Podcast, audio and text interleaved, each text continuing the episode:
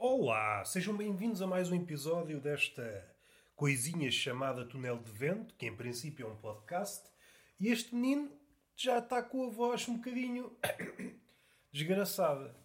Que calha mesmo bem, porque a ideia para este episódio é ler umas coisinhas.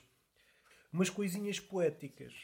Segundo me contaram, houve pai um dia que celebrava a poesia, e desde logo toda a gente quis celebrar a poesia, porque a poesia celebra-se um dia por ano e chega, não é preciso mais.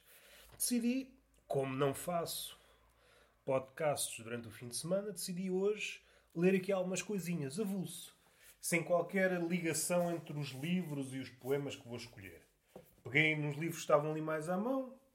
Então, começo poema gravado numa pizza. Ela vendia nabos e grelos.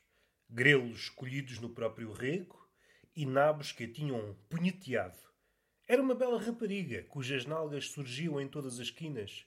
E as esquinas eram pequenas demais para umas nalgas assim, que adejavam ao longe qual bandeira em busca do respectivo pau. Cantava dia e noite. Tenho uma gaita no meu calção, tenho uma gaita e tu não, não. Foda, foda quem gostar. Serei sempre eu a gozar. E está lido o primeiro poemazinho que pertence ao livro chamado Os Tomates Enlatados, de Benjamin Perette, da Antígona. Vamos lá passar para outro. O que é que a gente vai, o que é que a gente vai ler? Vamos passar agora para Seria Sempre Tarde, de Manuel Afonso Costa. Escolher para aqui qualquer coisa. Vamos ler aqui. Pode ser este. Tenho esta página marcada, não sei porquê, de alguma leitura que fiz. Então vamos lá. Seria sempre tarde, Manuel Afonso Costa. Atravesso o meu nome e é noite, volta a atravessá-lo e já é dia. Piso a poalha de ouro dos meus sonhos. Agora que a loucura se torna mais nítida, danço em redor das árvores, procuro uma clareira para me esquecer de mim e do meu nome, que sangra e tinge de vermelho carreiros entre as urzes, sinto flores nas veias e insetos que as procuram, ávido luz me entrego ao sacrifício. Gosto muito deste livro, já saí lá algumas vezes. Não vou fazer grandes comentários, como já aconteceu noutros episódios. Vai ser leituras. Agora o que é que a gente vai ler? Vamos ler O Uso dos Venenos, de José Carlos Barros. Um poema chamado Um Exemplo. O que muda quando mudas de lugar. Quando perdes a chave de casa. Quando esqueces o mês de florir a sardeira no cimo da horta. Não há regressos. E, no entanto, não era mais do que lavares os braços no tanque, sentares-te num muro de musgo, regressares ao café do largo e encontrares os amigos numa confirmação da adequabilidade do mundo à incerteza da morte. Como pode enviar notícias quem procura ainda uma estrada que foi desenhada sem escala numa carta de rumos? Não sei se consegui ler bem este poema, mas será que vale a pena ler mais outro? Olha, vamos ler outro. Os archotes das fábricas iluminavam a noite enquanto a sombra caminhava na orla dos bosques de bétulas. O branco desses troncos antiquíssimos era a única memória da água, nas periferias. Há um espaço difuso em que as paredes de tijolo e o zinco das coberturas se misturam à matéria vegetal incombustível. Não é bem a cidade e não é bem o desastre. E só os archotes erguiam o lume evaporado à lenta oscilação dos cilindros dos fornos, quando a nuvem de gelo pousou nos ombros das crianças e se chegou a temer que nunca mais pudesse amanhecer. Acabámos de ler eh, poemas do livro O Uso dos Venenos, de José Carlos Barros. O que é que vamos ler agora? Tenho aqui o livro Inferno, Pedro Eiras. Abri o livro aqui é mesmo aqui que eu vou ler. Então, Inferno, Pedro Eiras. Este hum, poema, este poema começa na página anterior. Não tem título, poema, cá vamos. Não precisas trocar uma letra em cada nome, soprar uma gota no sopé das lâmpadas, ler um mapa pelo avesso do sangue, colecionar diários de hospícios, gaguejar na entrevista, vestir fato em plena praia. Vender a alma está fora de moda, anda de rastos a cotação no mercado, a porta do subterrâneo foi tapada, por alegado risco de colapso, mas, se disseres que não me tinhas antes de nascer, Irás então onde já estás, e tudo será aquilo que é. Outro poema do mesmo livro. Mas as leis do mundo são facas de dois gumes. cortam mesmo em banhadas e ninguém assina uma denúncia sem a si próprio ferir um pouco. Por isso, quem leva o inferno pela trela, pelo inferno, é assaimado, mas não o sabe, que é todas as cartas a maior virtude regressarem sempre ao remetente. Vamos a outro, do mesmo livro. Assim também o gume da cantiga, de escárnio e mal viver, quem toca fica com os dedos queimados, Assim também estas palavras, acusando o acusador a si mesmas, acusam. Ardaremos juntos, carta devolvida, fumaremos o mesmo duelo, na mesma sala de espera, dentro do mesmo espelho. Foi Inferno, Pedro Eiras. Salvo erro, terá sequelas, que é uma homenagem às partes do grande livro da Divina Comédia de Dante. Esta será uma de três partes, suponho. E agora vamos ler o quê? Vamos ler aqui uma uma antologia de poesia grega, da Quetzal, reunida pelo Frederico Lourenço. Deixa-me ver aqui o que é que temos aqui de. Vamos logo para o exílio. Espera aí, deixem-me ver. O nascimento do mundo. Primeiro que tudo, nasceu o caos. Logo depois, a terra, Gaia, de amplo peito, sede segura para sempre de todos os imortais que detêm os pincas do Olimpo cheio de neve. E o Tártaro, sombrio no recôndito da terra de amplos caminhos. E Eros, que é o mais belo entre os deuses imortais, deslaçador de membros. E de todos os deuses e de todos os homens, ele subjuga no peito a mente e o prudente conselho.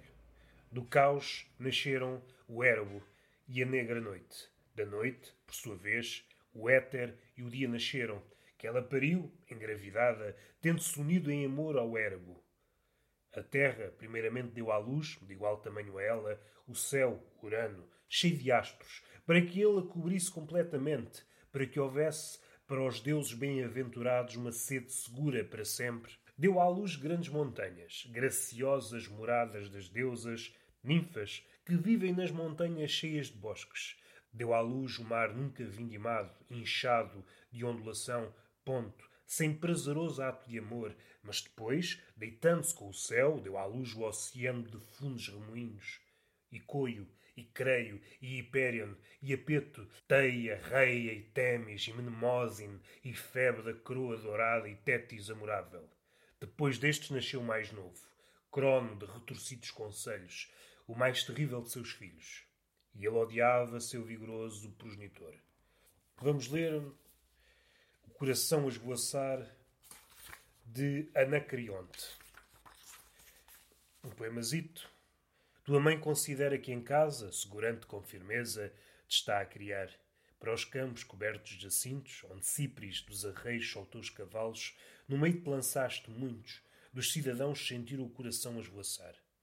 Eu andava no pugilato com um adversário difícil, mas levanto a cabeça e devo muita gratidão por ter fugido do amor e das suas amarras terríveis por causa de Afrodite, que me traga vinho num jarro, que me traga água a borbulhar.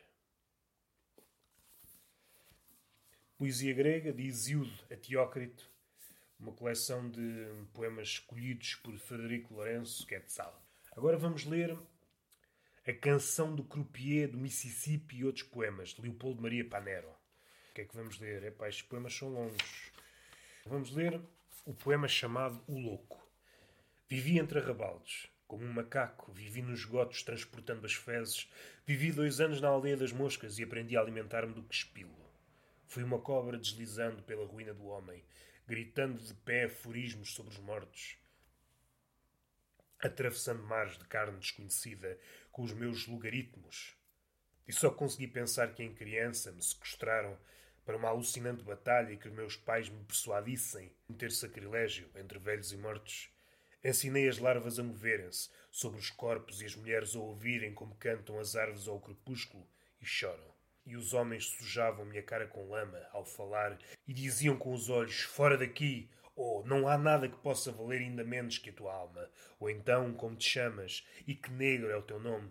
Vivi os vazios da vida, os seus equívocos, os seus esquecimentos, a sua tropeza incessante. Recordo o seu mistério brutal e o tentáculo sujo a acariciar-me o ventre e as nádegas e os pés frenéticos de fuga. Vivi a sua tentação e vivi o pecado do qual nunca ninguém nos poderá absolver. O Louco, de Leopoldo Maria Panero. Vamos ao último. Vamos ao último. Herbert Welder, a apresentação do rosto. Que é que a gente pode ler aqui do Herbert? O que é que eu posso ler aqui do Herbert?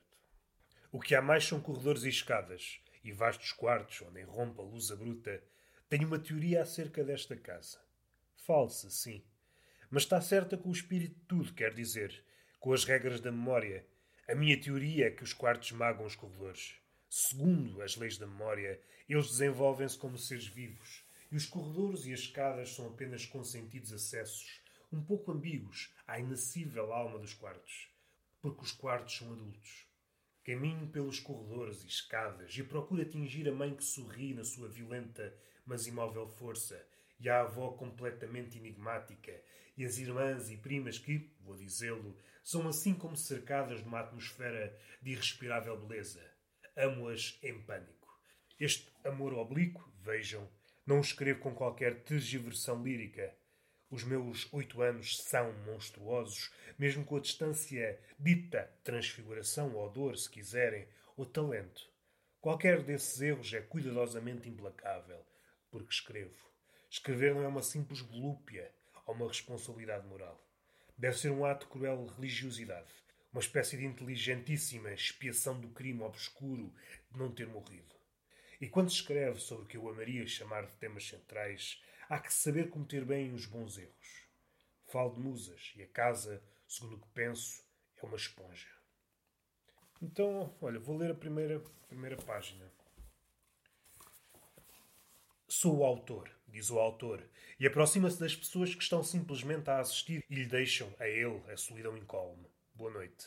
E as pessoas que assistem são estátuas com cabelo, um sorriso talvez, com esse ar ambíguo das estátuas, branco, fatal, atónito. As estátuas não têm amor nem adivinhação. Estão cravadas nas poltronas e nada fazem por esse autor repentinamente aparecido no meio das sombras e luzes. Contudo, esperemos ao menos que não sejam os juízes são majores, advogados, comerciantes, professores, estátuas sentadas. Estava ali a pensar há pouco para que serve aparecer. Ele refere-se, evidentemente, a um momento teatral anterior que pode desenhar-se desta maneira. O pano sobe. A cena encontra-se na obscuridade. Três panejamentos negros cobrem o fundo e os lados do palco. A um canto, ao fundo, de preferência à esquerda, está um homem sentado numa poltrona de couro, fuma tem ao lado um cinzeiro de pé alto. Nada mais existe no palco. Nada mais existe no palco. Sem qualquer eh, critério, pelo menos verbalizável, peguei nestes livros porque eram aqueles que estavam mais à mão. Como podem ver, há aqui várias, várias formas de fazer poesia, desde Herbert Welder, a canção de Croupier, temos aqui Herbert Welder e Leopoldo Maria, temos os gregos antigos, temos o Pedro Eiras, um poeta português o Manuel Afonso Costa, e está feito. E é assim que se celebra a poesia. Sei que não a li como a devia ler, até porque a asma não me permite, sobretudo nestes dias em que ela me ataca sem me pedir licença, e então por vezes torna-se difícil ler certos poemas. Mas fiz o meu melhor. Fiz o meu melhor. E está feito. Beijinho na boca e palmada pedagógica na nádega. Até à próxima.